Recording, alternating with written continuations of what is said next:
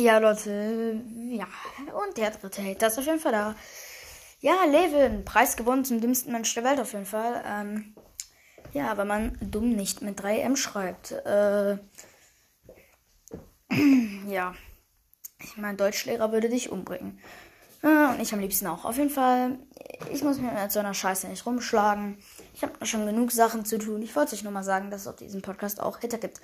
Auf jeden Fall, sein IQ ähnelt das einem Zweijährigen, der sich fünfmal in die Windel scheißt äh, täglich. Ähm, ja, auf jeden Fall, falls ich sowas nochmal von dir hören sollte auf dem Podcast. Ja, ich sag nur, guter alter Freund, blockieren.